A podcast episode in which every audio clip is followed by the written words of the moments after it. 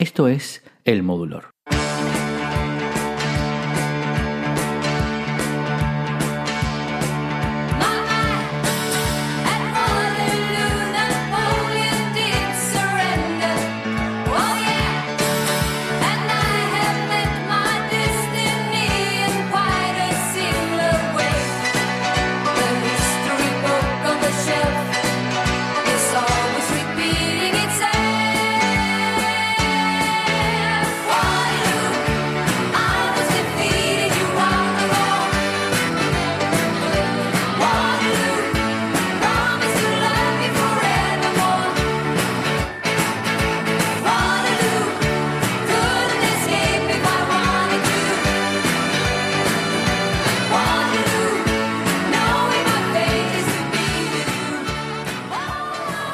En 1974, el grupo que representaba a Suecia en el Festival de la Canción de Eurovisión, eh, compuesto por Benny Andersson, Annie Frida Lindstad, John Ulvaeus y Agneta Falstock, se paraba en el escenario a cantar el tema escogido. Los cuatro vestían atuendos llamativos que luego pasarían a ser parte de la puesta en escena del grupo y hasta el director de su orquesta, Sven Olof Waldorf, se disfrazó como Napoleón Bonaparte mientras interpretaban, hace 44 años, el tema más exitoso de la historia de Eurovisión. El tema se llamaba Waterloo y el grupo sería conocido en el mundo entero como ABBA.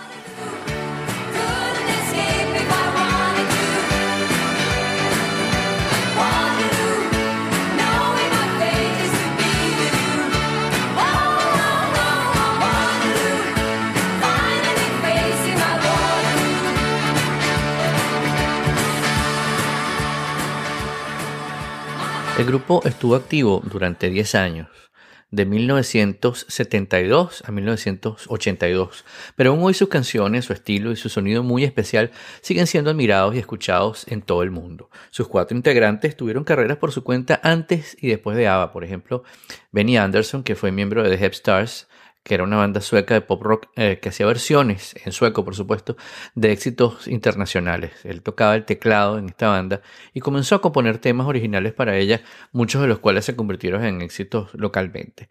Por su lado, Jorn Ulvaeus pertenecía a The Hootenanny Singers, un grupo sueco de música folclórica y skiffle que tenía un contrato con la discográfica Polar Music. Jorn comenzó a escribir material para su banda mientras intentaba sacar adelante una carrera como productor en la casa disquera, en Polar Music, donde se hizo amigo de Stig Anderson, el dueño de la discográfica. A menudo, The Hootenanny Singers y The Hep Stars coincidían en espectáculos y pronto los dos escritores, los dos compositores, entablaron una relación eh, profesional. En junio de 1966 compusieron su primera canción juntos grabada por The Hep Stars. La disquera vio mucho potencial en su colaboración y los animó a que realizaran más composiciones juntos. Las voces del grupo, Aneta y Frida, también eran famosas por su talento musical. La primera, Aneta, grabó su primer álbum de estudio cuando solo tenía 17 años y los críticos la reconocieron como una compositora talentosa. De hecho, antes de formar parte de ABBA, Aneta ya había publicado cuatro álbumes y más de 15 sencillos en Suecia. Previamente, Frida había conocido a Bjorn durante un concurso de talento en 1963 y Aneta durante un programa de televisión a principios de 1968. En marzo del 69, eh, cuando lo conoció en un concierto, Aneta Avión, eh, se encontraron de nuevo en la grabación de un especial de televisión y muy pronto se convirtieron en pareja. El primero de mayo de ese año, Frida participó en el Melodifestivalen, el concurso sueco que escogía a quienes los iban a representar en Eurovisión, donde finalmente conoció a Benny. Unas semanas después se vieron en un concierto y al poco tiempo también se comprometieron. Para quienes no conocen al grupo ABBA, para quienes nunca lo, han visto ni escuchado y lo están conociendo en este episodio, eh, eran dos parejas de suecos eh, que hacían las voces, hacían las composiciones, em, eh, tocaban los instrumentos, hacían toda la, todo el, despliegue en escena y toda la historia del grupo tiene mucho que ver con la relación de cada uno de estos dos matrimonios. Y bueno, en abril de 1970, cuando los cuatro estaban de vacaciones en Chipre, lo que empezó como un canto por diversión en la playa terminó en una presentación improvisada ante los cascos azules de la ONU, siendo esta la primera presentación de los futuros miembros de ABBA. En septiembre de 1970 salió a la venta el álbum del dúo formado por Bjorn y Benny. Para promocionarlo, eh, lanzaron sencillos con Aneta y Frida como coristas y la crítica se dio cuenta del talento increíble de las dos e insistieron que debían ser las voces del grupo.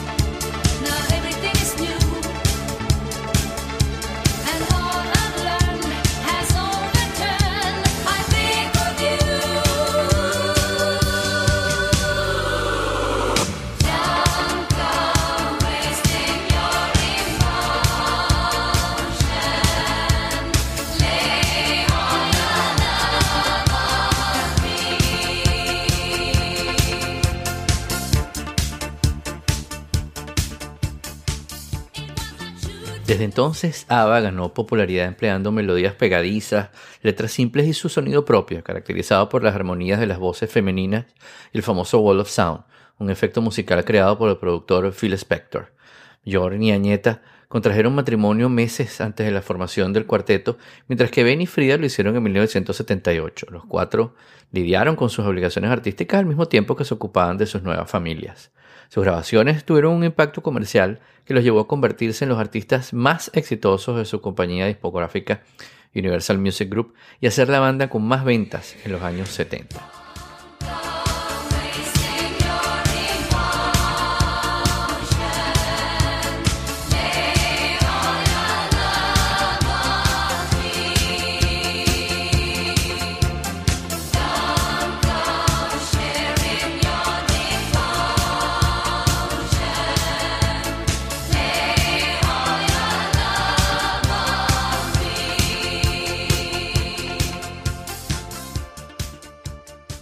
Acerca de su nombre, ABBA, es bastante obvio que es el acrónimo formado por las primeras letras del nombre de sus integrantes, Aneta, Bjorn, Benny y Annie Fried.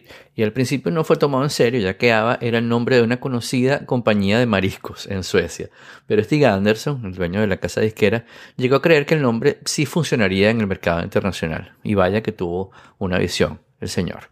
Por esos días, un periódico de Gotemburgo anunció un concurso para encontrar un nombre adecuado para la banda. El grupo recibió nombres como Baba y Friends and Neighbors, pero al final todos fueron rechazados y en el verano anunciaron que el nombre oficial era ABBA. Posteriormente, Stick llegó a un acuerdo económico con la compañía de mariscos y bueno, pudieron usar tranquilamente el nombre de ABBA. La primera vez que ese nombre apareció escrito en un papel fue durante las sesiones de grabación que se desarrollaron en el estudio Metronome de Estocolmo el 16 de octubre de 1973. La primera vez en el logotipo fue puesta al revés en una campaña promocional de la banda en 1976 y más tarde se convirtió en su logotipo oficial y en una marca registrada.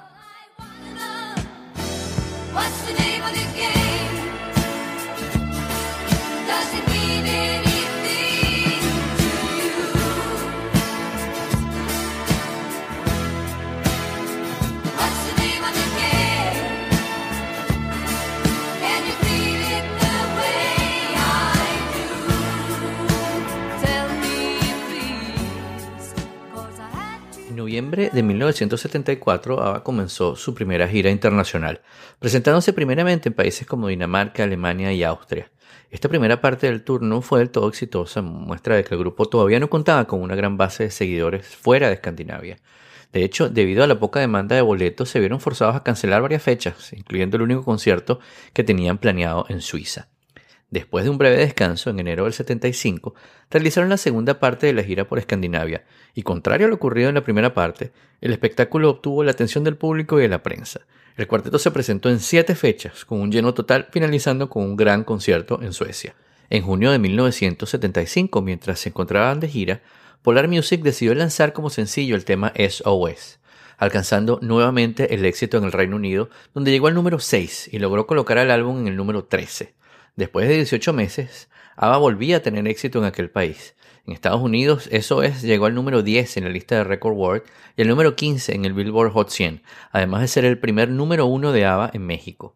También ganó un premio de la empresa Broadcast Music por ser una de las canciones más tocadas en la radio estadounidense en 1975.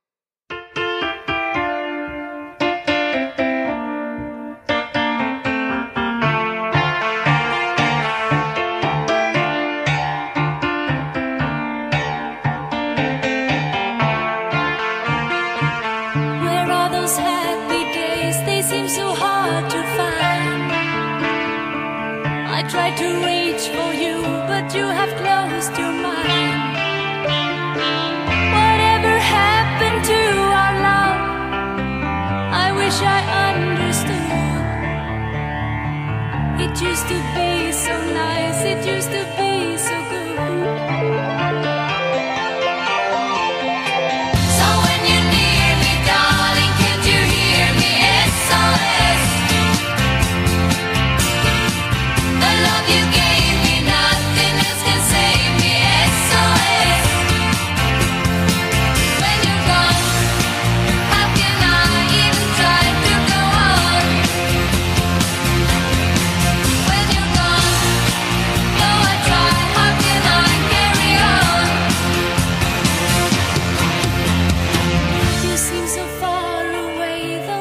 finalizada la gira en agosto del 75, comenzaron a trabajar en su cuarto álbum sin saber si este llegaría a ser publicado. En ese mismo mes salieron al aire eh, los videos de Mamma Mía y SOS en el programa de televisión australiano Countdown, lo que dio comienzo a un gran interés en el público eh, por ABBA en ese país. A finales de ese año, eh, RCA Records, su sello discográfico en Oceanía, decidió publicar la compilación de The Best of ABBA, aunque para muchos era demasiado pronto para que el grupo lanzara un álbum recopilatorio, el material tuvo un buen recibimiento comercial pasando 16 semanas en el número uno, con ventas que superaron el millón de copias vendidas, lo que lo convirtió en el disco más vendido en Australia. Y debido a la popularidad que tenía el video de Mamma Mía, fue publicado como sencillo, de modo que en Mamma Mía y Eso Es ocuparon el puesto uno en las listas australianas de manera consecutiva.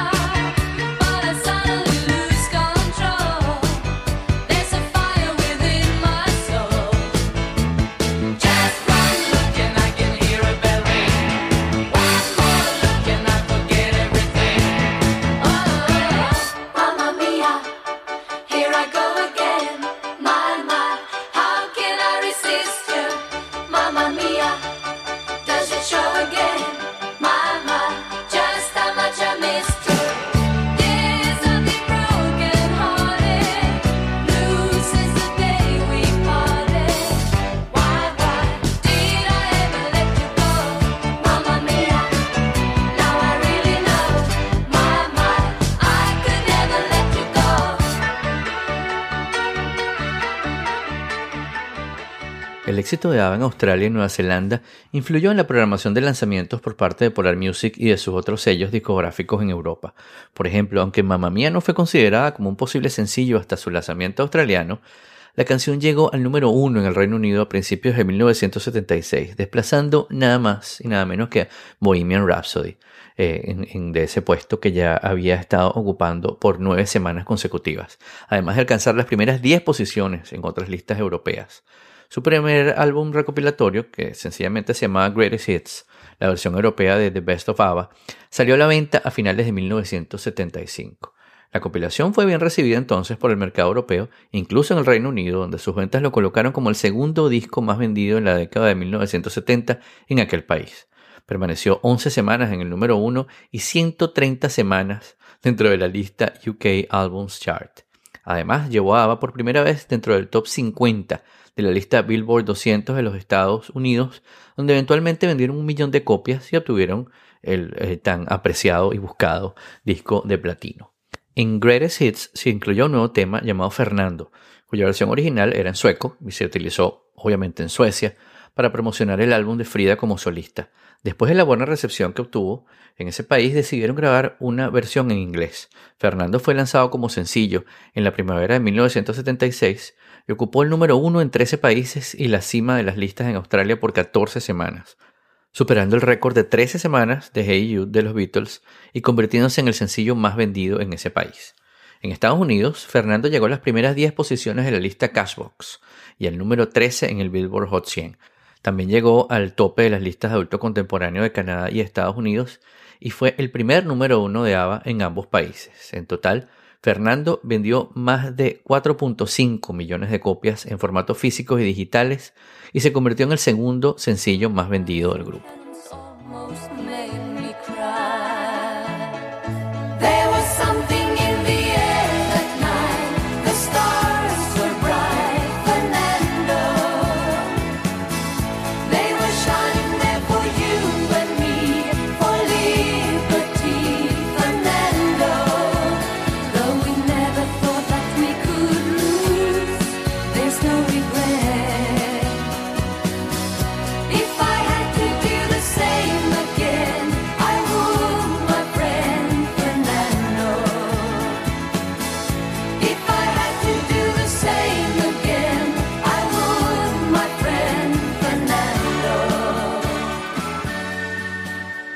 Principios del 76, mientras en otros países ABBA comenzaba a ocupar los primeros puestos en las listas, en Estados Unidos apenas consiguieron un sencillo en el top 10 y las ventas de los álbumes no daban buenas cifras. El disco homónimo, ABBA, solo llegó al número 165 en la lista de Cashbox y al número 174 en el Billboard 200. Además, las críticas que su música recibía por parte de los profesionales eran variadas. Por su parte, ABBA pasó gran parte de 1976 grabando en su nuevo álbum de estudio, no sin realizar varios trabajos de promoción en Europa y en Estados Unidos. En marzo, ABBA hizo una visita a Australia donde aparecieron en varios programas de radio y televisión promocionando su sencillo Fernando. A pesar de que se tenía planeado que el nuevo álbum se publicara antes del verano del 76, los constantes viajes y giras de promoción entorpecieron las sesiones de grabación y el lanzamiento del disco se retrasó para octubre. No obstante, el primer sencillo del álbum fue publicado en agosto de 1976 y presentado durante la gala en honor a la boda del rey Carlos Gustavo de Suecia y la reina Silvia Sommerland. Dancing Queen se volvió un éxito instantáneo vendiendo más de 3 millones de copias tan solo en ese año, después de entrar al top 20 en las listas de más de 20 países, además de ser su primera entrada a las listas de popularidad en países como Japón, Turquía y la Unión Soviética. Las críticas al tema alabaron la composición, la instrumentación y la armonía de las voces de Frida y Aneta. Dancing Queen se convirtió en la canción insignia de ABBA, además de ser nombrada como una de las mejores canciones de la historia según la revista Rolling Stone.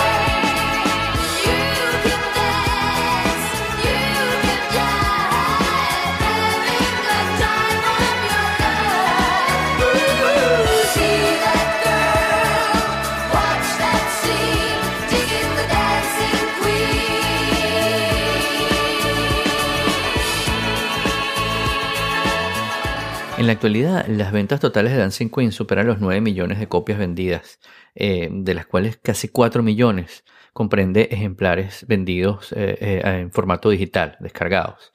Igualmente em, la sitúa como la canción más exitosa del grupo y la única que, de ellos que superó los 5 millones de copias vendidas. En abril del siguiente año, además, Dancing Queen se convirtió en el único número uno de ABBA en el Billboard Hot 100 y bueno, luego publicaron otro tema que también fue muy exitoso, llamado eh, Money, Money, Money, que fue número uno en países como Alemania, Bélgica, Francia, Holanda, también en México, en Nueva Zelanda y Australia, donde la canción se convirtió en su sexto y último número uno.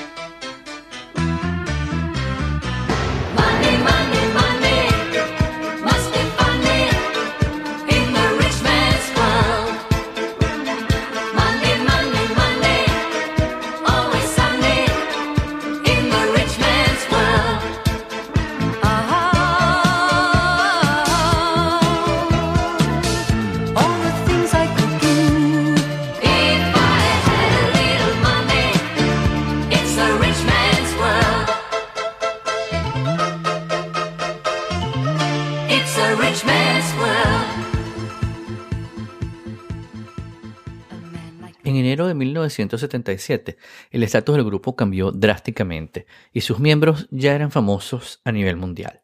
En este año, Arrival recibió una nominación en la primera entrega de los premios Brit Awards en la categoría de Mejor Álbum Internacional del Año, gracias a sus ventas y la popularidad que habían alcanzado en el Reino Unido. Tras el lanzamiento del sencillo Knowing Me, Knowing You, el 28 de enero, comenzaron una muy esperada gira por Europa y Australia, donde montaron un espectáculo en el que presentaban sus sencillos más exitosos y otros temas de todos sus álbumes, además del mini musical The Girl with the Golden Hair.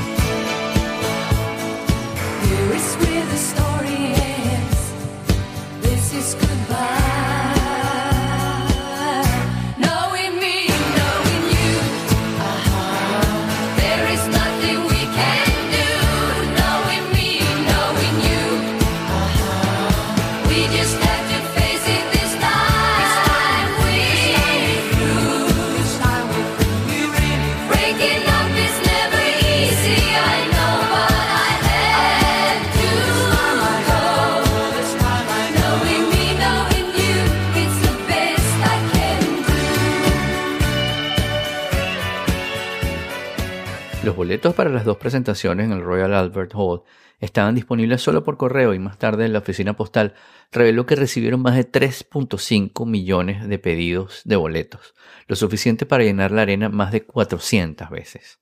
Ava The Movie fue estrenada el 12 de diciembre del 77 en Estocolmo, una semana después de que Agneta diera luz a su segundo hijo con Bjorn, eh, al que llamaron Christian. Eh, esta, esta película, dirigida por Lars Hallström, quien también dirigió la mayoría de los videos de la agrupación, eh, fue originalmente planeada para la televisión, pero Polar Music decidió aumentar el presupuesto para adaptarla al cine. Se le agregaron nuevas canciones y Ava grabó una serie de escenas en Estocolmo para completar la cinta. El mismo día del estreno de la película, Ava publicó su quinto álbum de estudio, llamado The Album. Muy original, ¿no? El nombre. El sucesor de Arrival presentaba entonces una mayor ambición lírica y musical, y aunque fue el menos bienvenido por los críticos del Reino Unido, le dio grupos más sencillos con éxito mundial. The Name of the Game, Take a Chance on Me y Eagle. El nuevo álbum incluyó las versiones de estudio de The Girl with the Golden Hair, un mini musical presentado durante su gira anterior. Entre ellas destacaba Thank You for the Music, que aunque realmente nunca fue lanzado como sencillo, se convirtió en una de las canciones más conocidas del cuarteto. A principios del 78, ABBA publicó Take a Chance on Me como el segundo sencillo del álbum. El ritmo pegadizo, obviamente, de la canción le ayudó a alcanzar las primeras posiciones en las listas de nuevo en el Reino Unido, en toda la parte occidental de Europa, en México y hasta en Sudáfrica. Y aunque no llegó a la cima del Billboard Hot 100, logró vender más copias que Dancing Queen, obteniendo un disco de oro. Take a chance. I'm the first in line. Honey, I'm still free. Take a chance on me. If you need me, let me know. Gonna be around. If you got no place to go when you're feeling down. If you're all alone,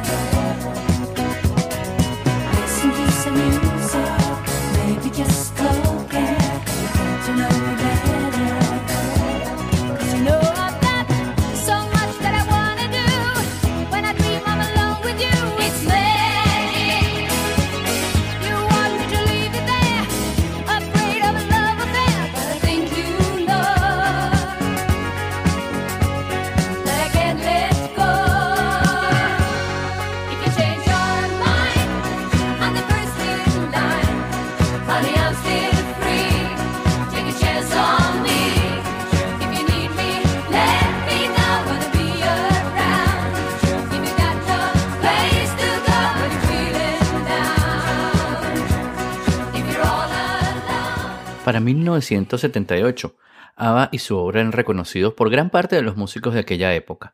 En mayo culminaron los trabajos para convertir un cine abandonado en el estudio de grabación de Polar Music y el nuevo sitio del arte en Estocolmo no solo fue usado por ABBA, sino también por otras grandes bandas como Led Zeppelin y Genesis.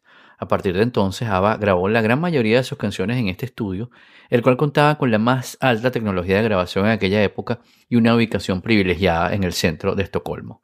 A finales de ese mismo año, de 78, UNICEF los invitó a colaborar con una canción para el disco Música para la UNICEF, con el objetivo de donar las regalías del tema a la organización. En este evento también participaron artistas como los Bee Olivia Newton-John, Edwin and Fire, Donna Summer y Rod Stewart, entre otros. Bjorn y Benny abandonaron la idea de lanzar If It Wasn't for the Nights como sencillo y en su lugar eligieron una balada con un título en español. El 9 de enero del 79, el grupo se presentó con un tema clásico conocido por todos llamado Chiquitita en el concierto Música para UNICEF ante la Asamblea General de las Naciones Unidas. El sencillo fue lanzado en las siguientes semanas, convirtiéndose en un número uno en 10 países. También llegó al número 2 en el Reino Unido, al 4 en Australia y al 29 en Estados Unidos. La canción sigue siendo el sencillo más vendido en la historia del grupo en América Latina y el éxito de los países de habla hispana los animó a grabar un disco totalmente en castellano. Para el 2004, la UNICEF estimó que recibieron ingresos por más de un millón de libras esterlinas por las ventas de la canción. Tras ver el éxito obtenido en países de habla hispana con la versión en inglés de Chiquitita, ABBA decidió grabar una versión en español con las letras compuestas por ejecutivos de RCA Records en Argentina.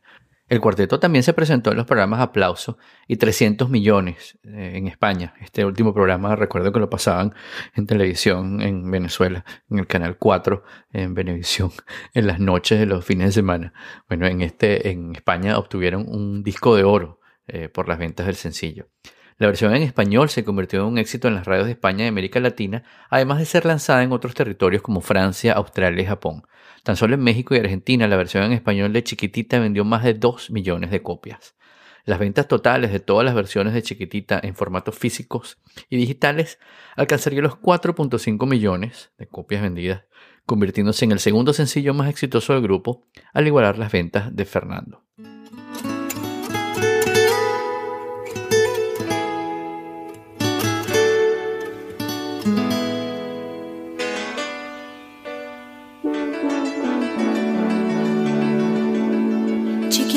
Tell me what's wrong. You're enchained by your own sorrow.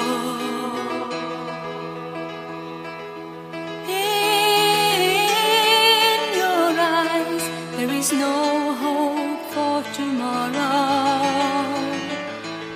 How I hate to see you like this.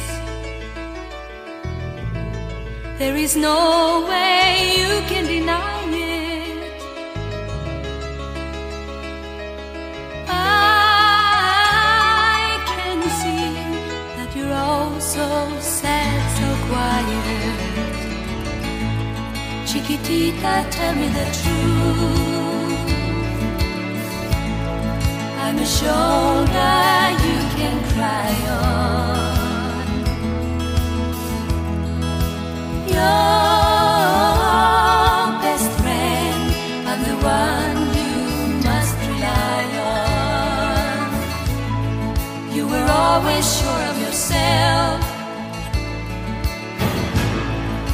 See you broken if there's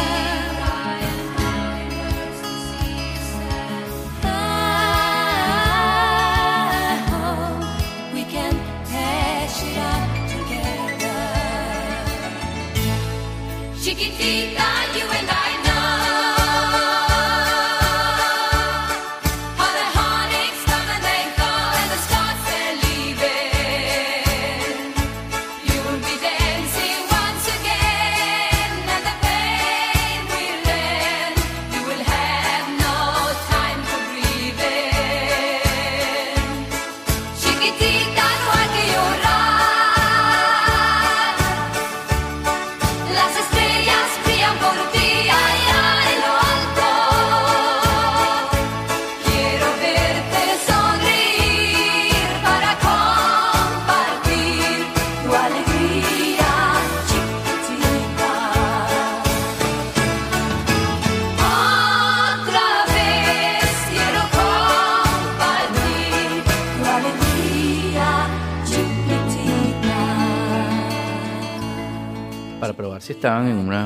de suerte, RCA Records animó al grupo a grabar otra versión en español.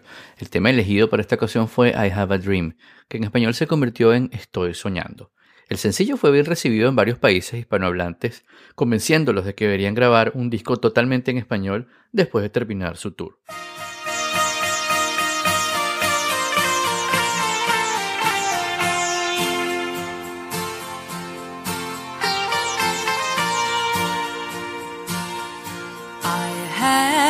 Dream, a song to sing, to help me cope with anything.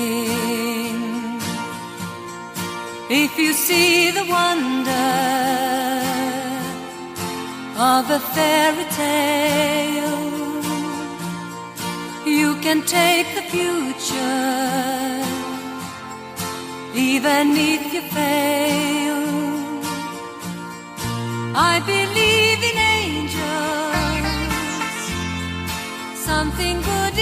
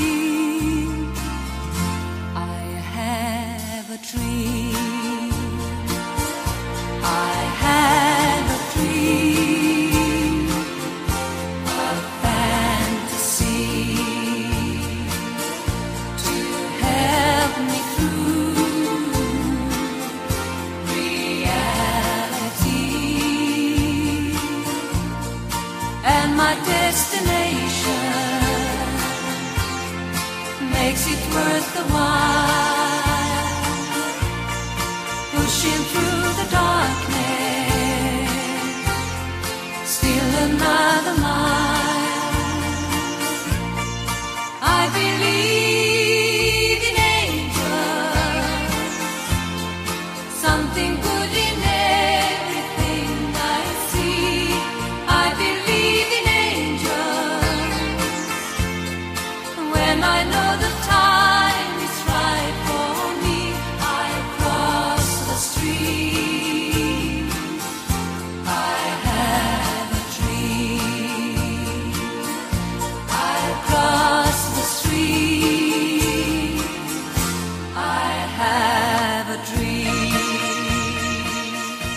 Luego vino su sexto álbum de estudio, Boulevou, lanzado en abril de 1979 con críticas de todo tipo, porque tenía una gran influencia de la música disco, eh, que era bueno, la música que dominaba la escena en ese momento. Sin embargo, las únicas dos baladas incluidas en este álbum se convertirían en los sencillos más exitosos del álbum. Pero como la que me gusta más a mí de ese álbum es Boulevou, es la que les voy a poner a continuación.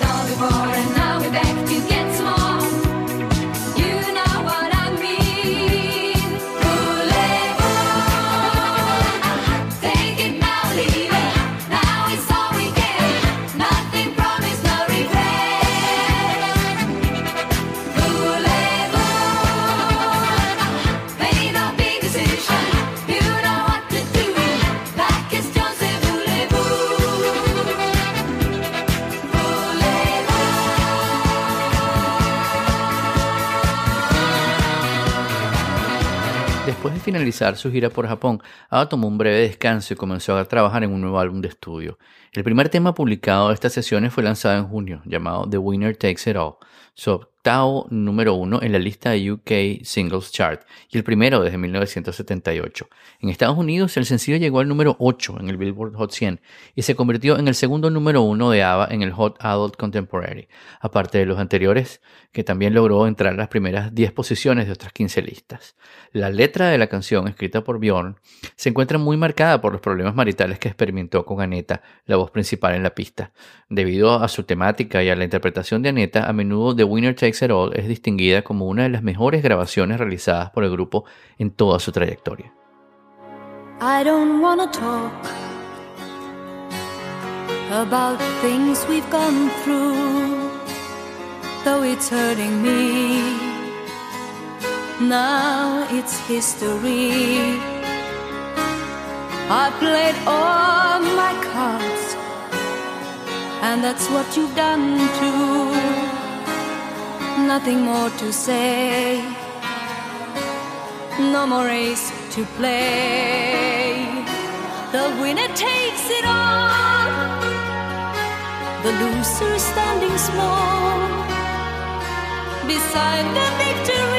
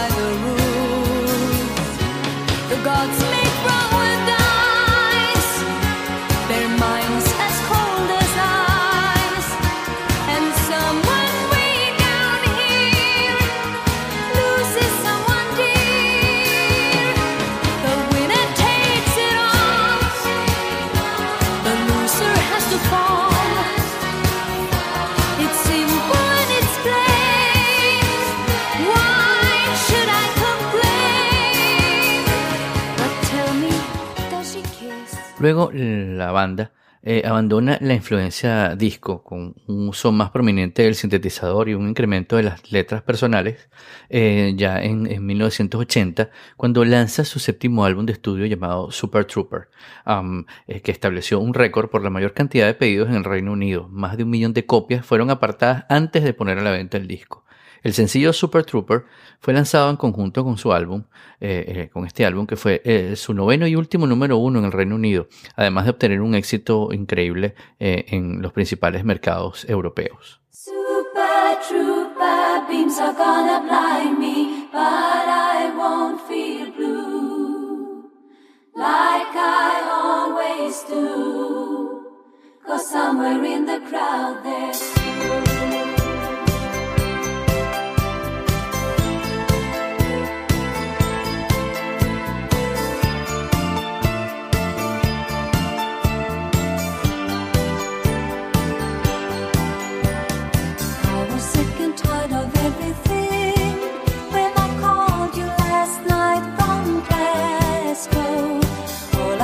it's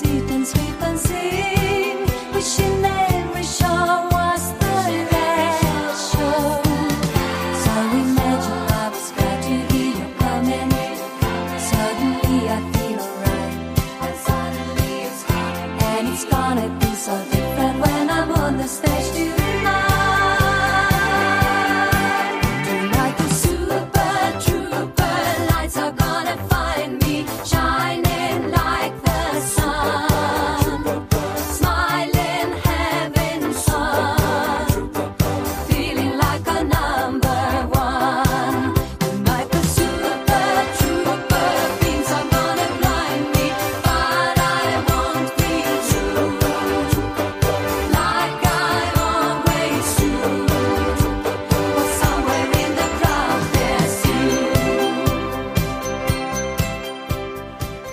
comenté al principio del episodio, los cuatro integrantes ya habían tenido su propia carrera antes de formar ABBA. Y bueno, por eso cada quien obtuvo sus influencias musicales de artistas distintos. Por ejemplo, Bjorn afirmó que los principales artistas que tuvieron, eh, digamos, peso en su trabajo, que lo inspiraron en su trabajo como compositor, eh, fueron The Beach Boys y los Beatles. Por supuesto, los Beatles eh, siempre han sido una influencia eh, en, casi todos los, grandes artistas de la música contemporánea.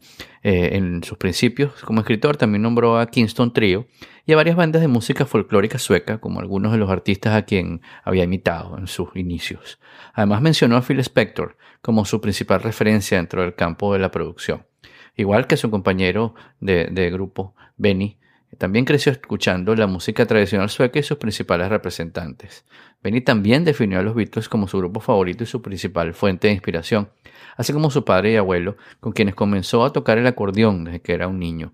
Por su parte, Anita eh, comenzó su carrera artística desde la adolescencia, cuando se inspiraba en cantantes como Petula Clark, Dustin Springfield y Doris Day para escribir sus propias composiciones. También citaba a Connie Francis y Aretha Franklin como las influencias más importantes del estilo vocal de sus presentaciones. Finalmente, Frida siempre mantuvo una conexión más cercana con intérpretes de jazz y antes de comenzar a trabajar en la industria musical ya ha grabado varias versiones de, de cantantes como Glenn Miller, Duke Ellington y Count Basie. Además, eh, describió a Ella Fitzgerald y Peggy Lee como sus ídolos vocales. Como compositores y productores, Benny y Bjorn también obtuvieron inspiración de las obras musicales y compositores reconocidos en este rubro como Tim Rice y Andrew Lloyd Webber. Su primer intento por crear una obra de este tipo fue durante la gira de 1977, en cuya lista de canciones colocaron un mini musical de cuatro actos llamado The Girl with the Golden Hair, que se lo mencioné un par de veces en el desarrollo de este episodio. Y tres de las canciones que lo integraron se incluyeron en The Album, entre los que se encontraba el tema Thank You for the Music. Pero ¿cuál era el secreto de ABBA? Eh, durante las sesiones de, grabación y composición, el grupo también tomaba en cuenta la escena musical y los adelantos tecnológicos de la época para el proceso creativo de su obra. A ese respecto, Bjorn dijo que en el estudio, por ejemplo, con todas las cosas nuevas con las que puedes contar, y aquí estoy citándolo literalmente, eh, les cambia un poco eh, cómo van componiendo las canciones. Escuchan virtualmente todo lo que sale y tienen suscripciones, decía él, tenemos suscripciones al American Top 40, al British Top 40, y si un artista nuevo nos suena interesante, escuchamos ese álbum. De esa manera, la influencia de muchos cantantes y bandas de los años 70 y 80, como The Eagles, Fleetwood Mac, los Bee Gees y Earth, Wind and Fire, eh, se pueden escuchar en la música de ABBA. Por ejemplo, el estilo latino, eh, entre comillas, de Chiquitita se compuso en referencia al sencillo El Cóndor pasa de Simon and Garfunkel y la inspiración para el último, para el ritmo disco de, de Dancing Queen, el tema más conocido del grupo provino de la canción Rock Your Baby del cantante George McCrae, que probablemente la conozcan y si no, pues se las voy a colocar.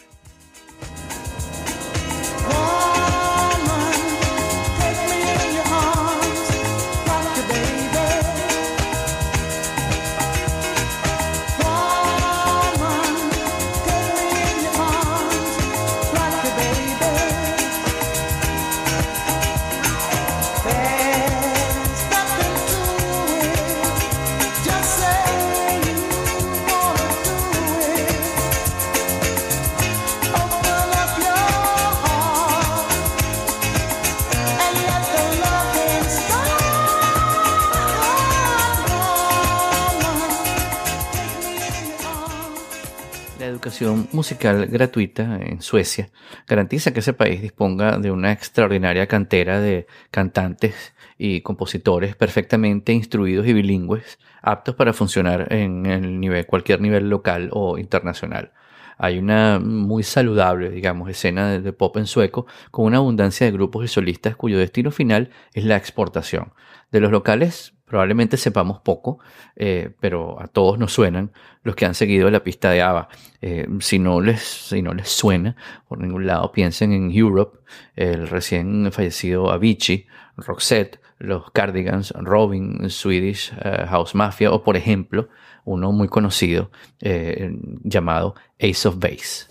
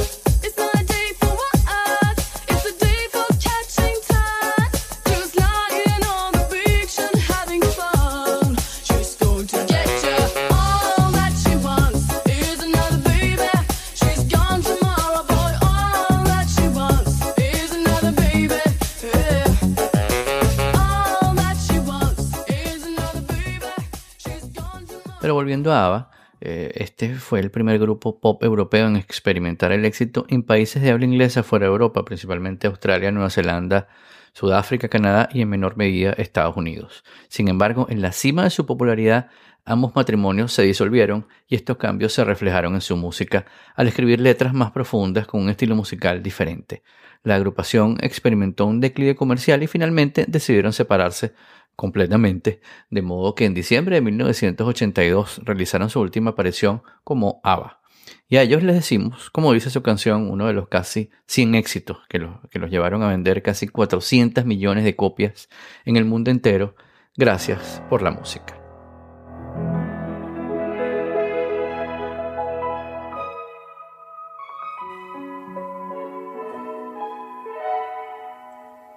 I'm nothing special.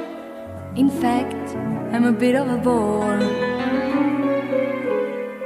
If I tell a joke, you've probably heard it before.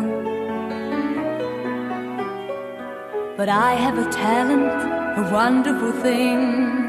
Cause everyone listens when I start to sing. I'm so grateful and proud. All I want is to sing it out loud. So I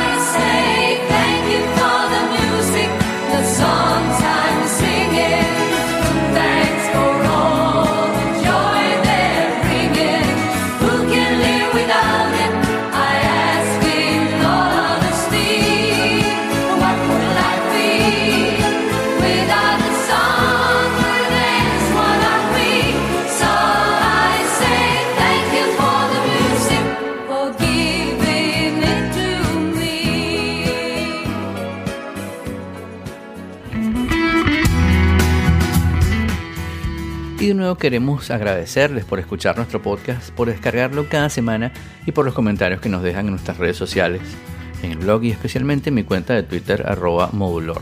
Publicamos un nuevo episodio todas las semanas y pueden enterarse de primero suscribiéndose en iTunes, en Overcast, en Google Podcast o en su reproductor de podcast favorito, así como registrándose en nuestra lista de correo entrando en todo.elmodulor.com. Queremos agradecer especialmente a nuestro amigo Luis González, arroba Erchepo, en Twitter, quien desde la hermosa isla de Aruba nos ayuda a musicalizar este episodio. Y nos despedimos entonces hasta la semana que viene, cuando volveremos para contarles las historias detrás de la música.